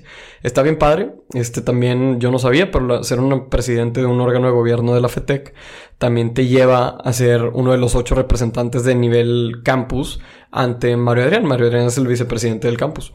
Entonces, una vez al mes tenemos comidas con él, nos proponen cosas, de que nos proponen proyectos. Y dices, ah, cabrón, ¿tú me vas a proponer un proyecto a mí?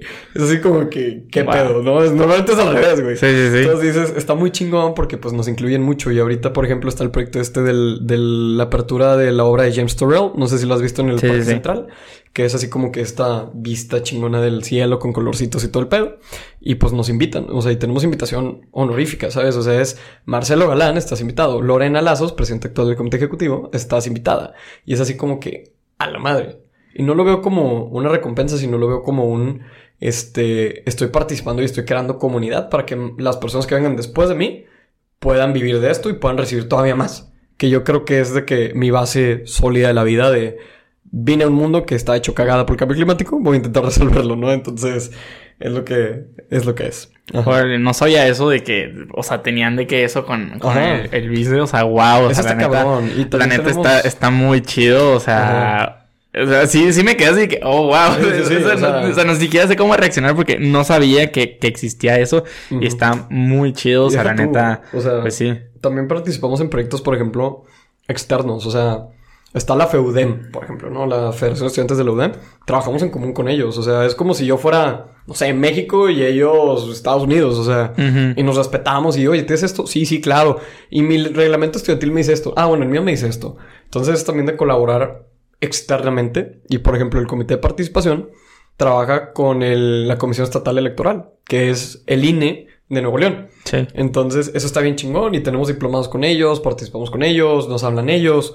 Y vuelvo a decirlo del capital social, porque es esta idea de, güey, soy un estudiante que le gusta este pedo, que quiere dedicarse a esto, que está hablando con la máxima autoridad local en elecciones. Entonces, eso para mí está bien chingón. Y yo siento que cada quien puede encontrar su propio grupo estudiantil que lo pueda llevar ahí. Por ejemplo, para mí fue el comité de participación. Pero para alguien puede ser a lo mejor este Red Borregos, que es un grupo de estudiantes que se ponen de acuerdo para eh, impulsar políticas así como de inclusión de la comunidad, de que te sientes escuchado, o puede estar a lo mejor WITS, que es un grupo estudiantil que se enfoca en el, en el derecho medioambiental y que son abogados, politólogos, economistas que presentan política pública al Congreso empezando en un grupo estudiantil, güey. Entonces dices, las posibilidades son gigantes y si tienes al TEC, una institución tan chingona y grande, pues aprovechala y participa en ellas. O sea, participa en ellas y te vas a dar cuenta que la neta tu carrera no solo son tus calificaciones, sino que es tu capital social, el capital cultural que te va a dar los diplomas o diploma que saques, lo que vas a hacer de certificaciones y naturalmente esas conexiones, el capital social, que vas a terminar formando dentro de tus proyectos. Como a lo mejor tú decías, güey, a mí me encanta este proyecto porque me permite conocer gente interesante. Eso es tu capital social y lo vas expandiendo. Sí, sí, Como para mí lo era política en corto, bueno, lo es política en corto y lo era el cafecito con chelo cuando tenía ese podcast. Entonces, eso es lo que es y es por eso como yo siento que tiene mucho valor. Ajá. Entonces por ahí va.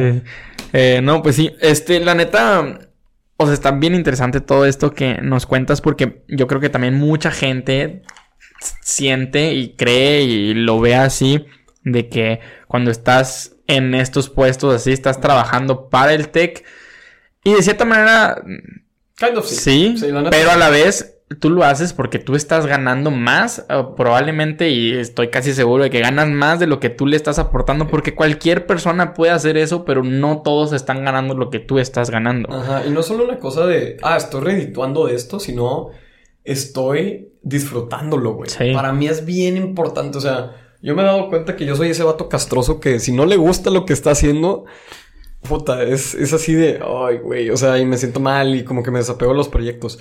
Entonces, por ejemplo, para empleos, yo sí aplico a lo que sé que me va a gustar. Deja tú los ingresos, deja tú lo que puedo hacer. Obviamente es un plus muy chingón, que está padre. Pero si me pones una paga mayor en algo que no disfrutar, no lo voy a tomar porque es mi perfil de liderazgo y de trabajo. O sea, tengo que disfrutarlo porque sé que soy ese vato intenso que te va a proponer cómo mejorar las cosas. Más que aquí me pagan y aquí estoy bien. Sí, de hecho, yo lo veo ahora cuando he estado buscando prácticas y muchos amigos han estado buscando prácticas y hay empresas que, o sea, X, le dan prácticas a el que aplique, básicamente. O sea, si aplicas, te la voy a dar y te voy a pagar tanto y es outsourcing y lo que quieras sobre. Sí, no pago impuestos. Ajá, sí, ajá. sí, no, no estás registrado, no ganas nada, o sea, ganas poquillo, pero en todas ganas poquillo, pero bueno. Ganas experiencia, compadre. experiencia, dices. Ajá. Bueno, X, ese no es el punto. Pero a las que yo he aplicado, que han sido muy pocas, ha sido porque una, creo que es algo que a mí me interesa. Dos, es algo que me puede generar valor. Y tres, yo sé que va a estar bien cabrón que me las dé porque todo el mundo quiere esa. Ajá. Claro. Entonces, o sea, yo sé que o sea, no me ha agüitado cuando no me las dan porque ni siquiera te mandan un, ¿sabes qué? No quedaste, o sea, nada más se sordean y ya, o sea, es que me aplicaron 200 y, ya, o sea, ajá, exacto. Ajá, exacto. Porque hay mucha gente, yo no, pero hay mucha gente que sí les da, les puede dar para abajo que ni siquiera les contesten este, el que no quedaron, el que sabes que no vamos a continuar así, o se queda siempre con la expectativa de que me van a hablar, me van a hablar y no te hablaron. Este, pero sí, y también conozco muchos amigos que prefieren el, ah, aquí me van a pagar más porque así, y está bien, o sea, cada quien tiene sus prioridades, pero o sea, yo digo, ¿de qué tanto me va a servir ese dinero? Si me va a servir mucho, puedo disfrutar ciertas cosas porque con dinero, pues mueves más cosas. Somos honestos, el dinero sí compra la felicidad. Sí, ajá, sí. por favor. Sí, definitivamente.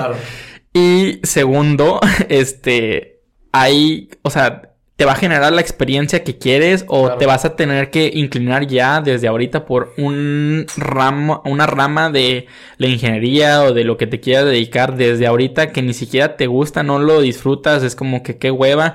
Y sí, o sea, obviamente a todos en algún punto yo creo que aunque tu trabajo sea el soñado y lo que quieras, te va a terminar dando hueva porque es normal, o sea, hay veces que neta no, no puedes, pero yo creo que está más chido cuando estás en un lugar en el que te gusta, o al principio al menos te estaba gustando mucho, y ya después, pues obviamente va decayendo, o sea, decayendo ese, ese hype del principio, de tu primer trabajo, de tu segundo trabajo, de tener ya prácticas por fin. Yo siento que no le estamos dando el valor y a la vez eso es lo que termina haciendo, que las empresas les valga madres, que sabes que no me gusta, traigo otro, o sea, tengo 300 aquí aplicando, si no te gusta, vete y si no quieres y te pago poquito porque la gente valora más a lo mejor la experiencia, pero que ni siquiera es buena experiencia, pero, o sea, es como una red de que nosotros mismos estamos haciendo todo mal y al final yo creo que también es algo parecido con esto de que, pues sí, o sea, yo siento que a lo mejor me, me dejaría más este estar, no sé, de director de finanzas de alguna acá chido, aquí local en el TEC, a estar en un área en la que no me va a dejar nada de experiencia buena en una empresa, a pesar de que allá me van a pagar y aquí no, pero aquí voy a ganar experiencia y allá no tanta. O sea, ahí es como tienes que aprender a ponderar y es lo que con lo que quiero concluir con todo esto es que si es un trabajo que no paga, pero a la vez estás generando mucho para ti, para tu persona, para, como dices, de que el capital social, o sea, es la red, es este networking, que conoces un chorro de gente que a lo mejor desde el nivel más bajo que es ser colaborador o ser así, ya conociste a otros 20 de perdido por ejemplo, yo estoy de Cordy en la Asociación de Estudiantes de Coahuila.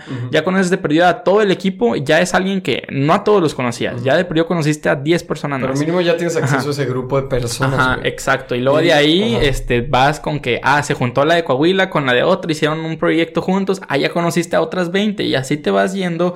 Y a lo mejor tú eres el que puede generar esa conexión. Que tú tienes un amigo que está allá y que también quiere ese proyecto. Que conoces a alguien que trabaja en tal lugar y que quiere eh, colaborar con alguien del TEC o cosas así. Y, eso, todo eso te va generando y, la gente muchas veces no lo ve. Y ahí me gustaría mencionarte, o sea, tú mencionaste algo bien padre que me encantó y que, que lo reflexionaste muy bien. Esta idea de que nosotros mismos por las acciones que empezamos y las acciones que aceptamos que nos hagan, estamos eh, causando la proliferación de este ciclo vicioso, en donde a lo mejor en este caso lo pusiste con las empresas, este, ah, hola, soy un estudiante, este va a hacer todo por tener experiencia laboral, porque sin experiencia laboral no me contratan. Sale, pues no te va a pagar, te va a pedir ocho horas al día y sobres. Y nosotros lo aceptamos porque lo pedimos y hasta lo abrazamos, ¿no? De que, güey, no mames, estoy en prácticas en VIP empresas, ¿no? De que güey, qué chingón, pero la neta me está costando temas de transporte, mi salud mental, de que no mames, o sea, también hay que hablar de que el trabajo estudiantil no se paga. Entonces es algo muy interesante, pero también me gustaría dejarte bien en claro algo y que yo creo que es cómo podemos generar el cambio social. El cambio social inicia con pequeñas acciones. En pequeñas acciones que tienen un efecto cascada, un efecto dominó. Y yo creo personalmente que, por ejemplo, en México somos el segundo país a nivel mundial que más horas laborales trabaja en todo el año. Son alrededor de dos, como 1950 horas en 2020 por trabajador. O sea, es un putaza madre. De hecho, lo publicaste. Lo, lo publiqué, lo publiqué hace poco en Twitter. Sí, sí, sí, sí, es un chingo. Y yo me pregunto, ¿cómo puedo yo, Chelo, cambiar esa idea de, güey, no tenemos que estar siempre trabajando. O sea, algo que pasa en grupos estudiantiles es común ver a la persona en domingo, en la noche, colgando cosas, una manta. Yo les dije de entrada, raza, Primero somos humanos. Al chile, a mí el domingo no me hablen. O sea, yo el domingo no laboro y nadie de ustedes va a laborar y yo tengo la fortuna de ser presidente y poder decir eso, ¿va? Entonces lo que quiero hacer es que si yo digo eso, la siguiente gestión va a ser lo mismo. Y la gestión después de esa va a ser lo mismo. Y hablando, por ejemplo, de que es que ya ni me dijeron sí que de nosotros emprendimos un proyecto de rúbricas de, de retroalimentación. Entonces lo que hacemos es aplicaste una entrevista, no quedaste y en lugar de simplemente darte sordo, te avisamos primero que no quedaste de la forma más humana posible, o sea, no de que chica tu madre no quedaste, o sea, simplemente que, oye, lamento informarte que, y les damos una retroalimentación. Honesta. Ah, ok, eso está chido. Eso está con madre, porque la neta, la gente nos hemos dado cuenta que de nuestra tasa de rechazo, la gente las rechazas y ya no participaba. Pero ahora la gente la rechazas, les das el feedback y la gente vuelve a aplicar a otra cosa. ¿Qué es lo que queremos, güey? Sí. Y al final de cuentas, si la gente ve eso, dices, no mames, yo quiero hacer eso. Sí, sí. De hecho, a mí me pasó. Yo apliqué para ser director hace, no sé, un año, por ahí, un año y medio. Ajá. Y me rechazaron. O sea, y tipo, bueno, o sea, dije, pues bueno, o sea, no les gustó tanto mi trabajo, así, lo que quieran. ¿Por qué? No, no me dijeron por qué. Ese es el pedo. Ya después me dijeron por qué, porque yo conocía a la presidenta y así, ya le dije que, güey, o sea, qué pedo. No mames, sí. Y fue de que no, o sea, la neta, o sea, a lo mejor tus ideas estaban más chidas, pero o sea, lo que les gustó más fue literal de que el diseño de algo. Y le dije, güey, pero ok, a lo mejor yo, porque yo soy, o sea, a mí me gusta meterme en el área de marketing y redes sociales y así. Y dice que, ok, yo no sé diseñar, pero también por eso después vas a armar un equipo de personas que a lo mejor tú diseñas más chido, tú tienes una idea más buena de cómo difundir las cosas y así. O sea, obviamente y al final yo siento, y no me lo dijeron nunca, pero sí, yo estoy seguro que sí se arrepintieron un poquito porque no fue una muy buena gestión en cuanto a todo esto de imagen, porque no hubo una buena estrategia, porque no se generó un gran impacto, porque decayeron las redes sociales, porque no hubo continuidad. Y yo al menos lo que yo tenía pensado era de hacer, a lo mejor no iba a estar tan bonito, pero yo sí y a lo mejor la poca experiencia que tengo que podía aportar eh, cosas distintas. O sea, y cada quien escoge, o sea, a lo mejor premiaron más el diseño y querían que se viera bonito, pues es válido totalmente. Claro. Pero pues al final de cuentas pues, o sea, sí, eh, pero nunca me lo dijeron de que en sí bien, bien, fue nada más porque yo conocí a la persona y ya después acá echando chela le dije, eh, ¿qué, pedo? O sea, sí, y aparte te quedas con la espinita de, a mí me pasó y por eso lo digo, o sea, yo decía que, güey, no mames, o sea, en prepa fui presi, o sea, permitiéndome mamonear, en prepa fui presi, estuve acá, hice un chingo de cosas y ahorita me rechazas de que para un puesto, o sea, yo sí me ardí, dije, no mames, güey, o sea, y a mí me pasó también que aplicando un puesto muy grande dentro de grupos estudiantiles, yo no sabía, pero el puesto ya estaba otorgado a otra persona. Y yo estaba entrevistándome para ese puesto y yo no sabía que la persona que estaba entrevistándome era justamente quien había quedado. Entonces ya está así como que, güey, qué pedo. O sea, entonces, ¿para qué vine? O sea, dediqué cuatro horas de mi sábado a armar un plan trajo verguísima, que el cual todo estoy muy orgulloso y que de hecho de ahí salieron varios proyectos de que, que ahora estoy implementando y que estoy muy orgulloso de ellos. Pero me quedo con el más sabor de boca de que, güey, ¿por qué no me dijiste? O sea, y no hay pedo, me puedes decir, ya di el puesto, no hay pedo. Pero mínimo avísame y tengan tantita dignidad. O sea, pasa mucho en grupos estudiantiles que es que va a aplicar tal persona, no lo aceptes.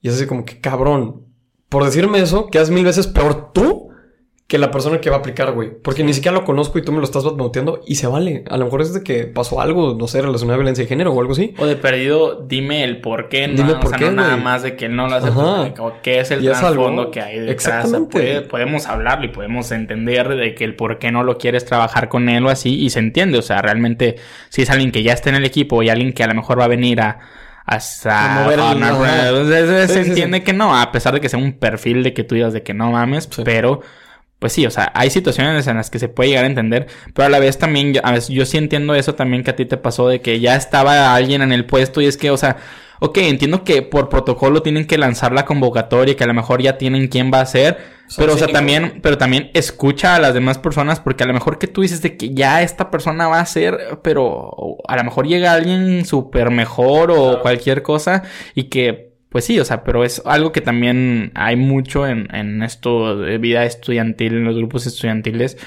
que la neta no está tan chido y que la neta sí se da y no está padre, la neta. Sí, es, es algo bien feo, pero también yo creo que ahí inicia. Yo soy de la idea que todos los problemas que tenemos en la sociedad inician en dos lugares, en la escuela y en el hogar. Inician ahí porque son donde hay el primer contacto de la infancia. Entonces, si en tu escuela prolifera este tema de un ambiente social, menos al, al, capital social, si prolifera este ambiente social de, ¿sabes qué? Yo soy el mero chingón y no sé qué, yo piso a todos para subir, como es el caso en muchas primarias y secundarias, pues probablemente esa persona va a salir con la idea de que tengo que ser el mejor en absolutamente todo sin importar el costo. Y conozco a varias personas, incluyéndome yo en el pasado, de que iban por esa filosofía de vida. Cuando, ¿por qué no cambiar la narrativa y ser más humanos? O sea, permitir los errores, no tienes que ser perfecto en tu entrevista. Si me caíste bien, para mí es un gran punto y a la vez si traes un proyecto chingón, pues qué padre, güey.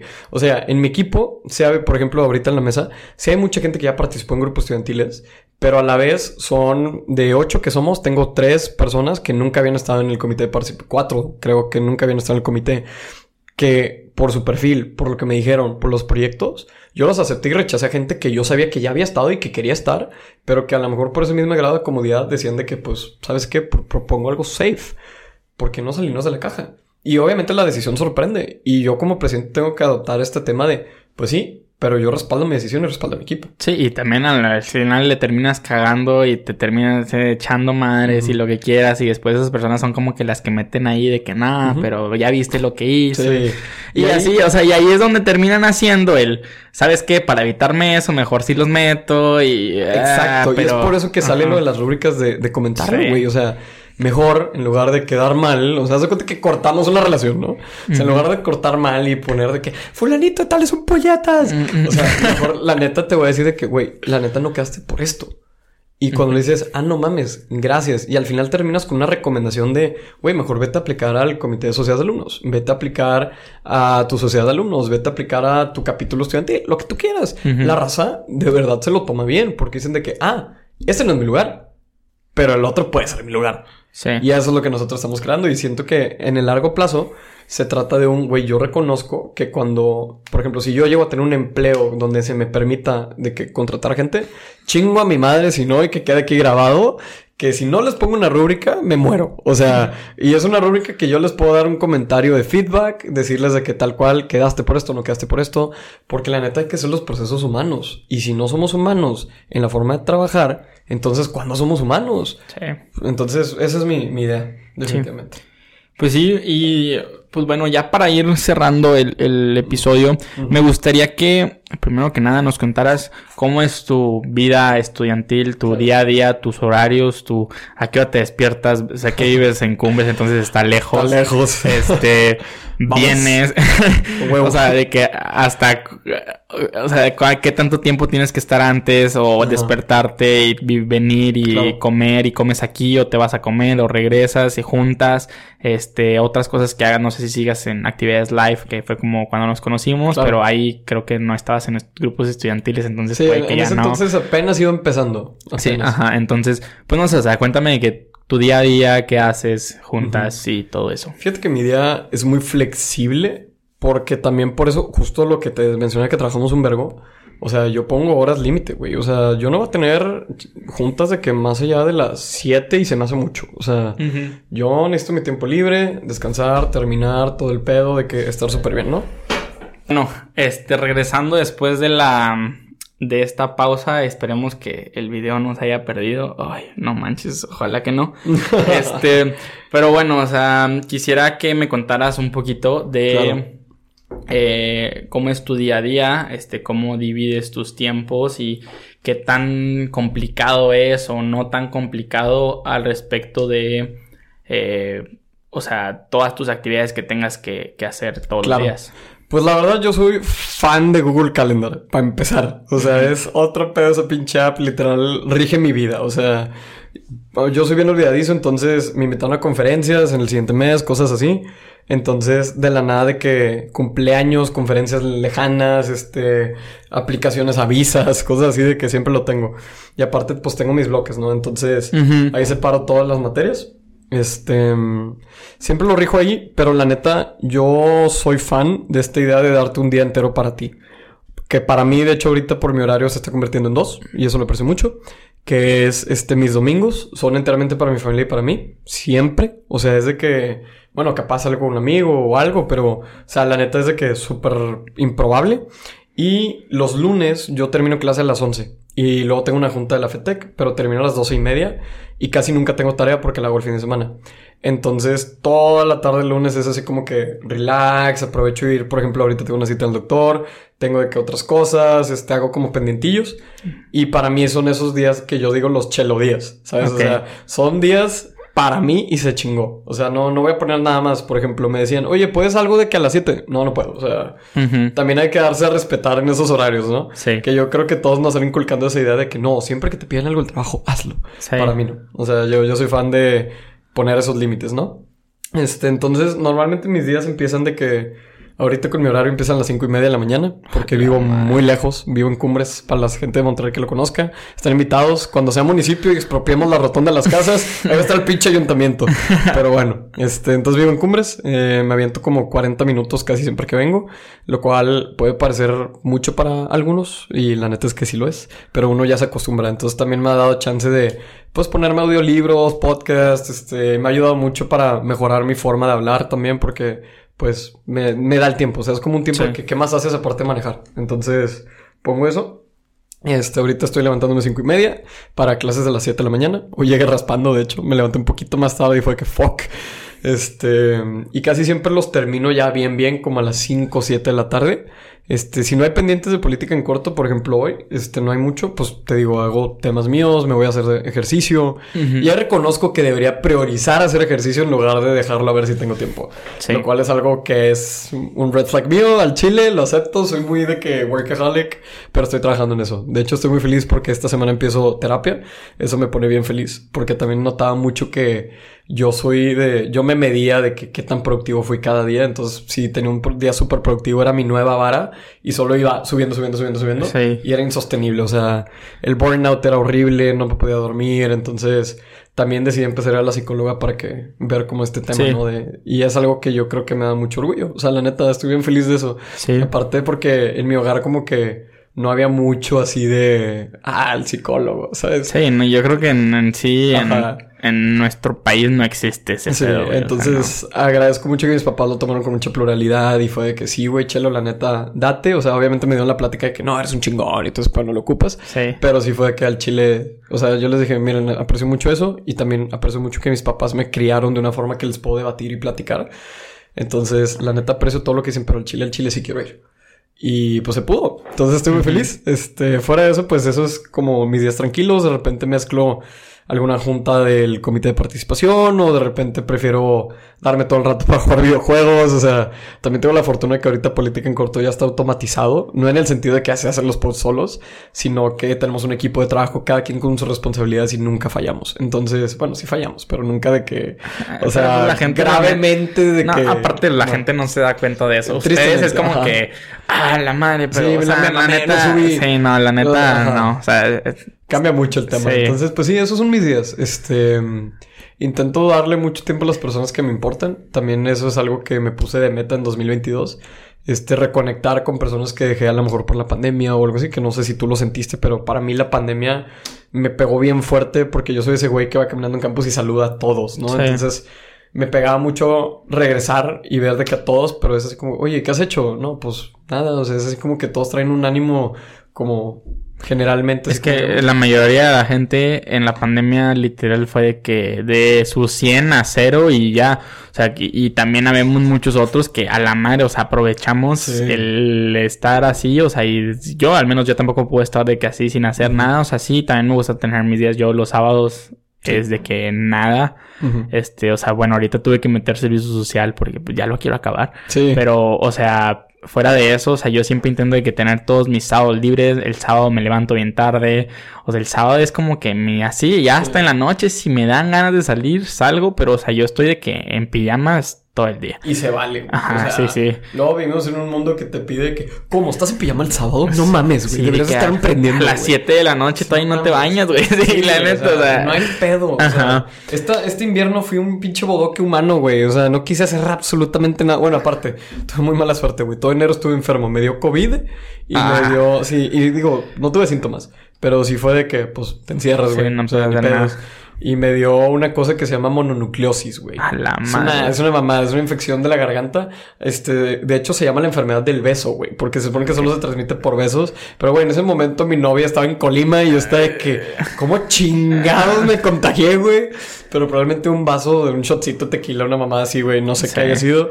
Pero eso me tumbó dos semanas. Horrible, güey. Las Peor que COVID. Sí, definitivamente sí. Y luego, cinco días después, COVID. Y dices, no mames. O sea, ahí ya me emputé. O sea, todo enero estuve enfermo. Estuvo horrible. De que... Ahorita ya en, febrero fue de que mucho más light. Entonces, mínimo feliz por eso. Pero sí se super vale no tener esos momentos bien. Sí. Y poder estar a gusto contigo mismo, güey. Definitivamente. Sí, la neta, si no... O sea, como dices, te terminas de que... Con el burnout y, y todo eso. Y la neta, pues no... No está chido. Exacto.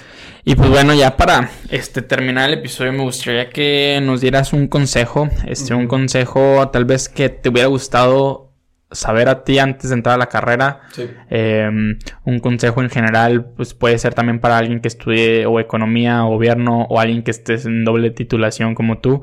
O sea, lo que tú nos quieras compartir al respecto, este, pues estás libre. Claro, yo creo que mi consejo es bastante sencillo y es en todo esto también pasará. O sea, si es bueno, va a pasar. Si es malo, va a pasar. O sea, a mí me sirve mucho este tema estoico porque, pues la neta, o sea, hay veces que dices que, puta, ¿por qué está haciendo esto? Podría estar pagándome, podría estar...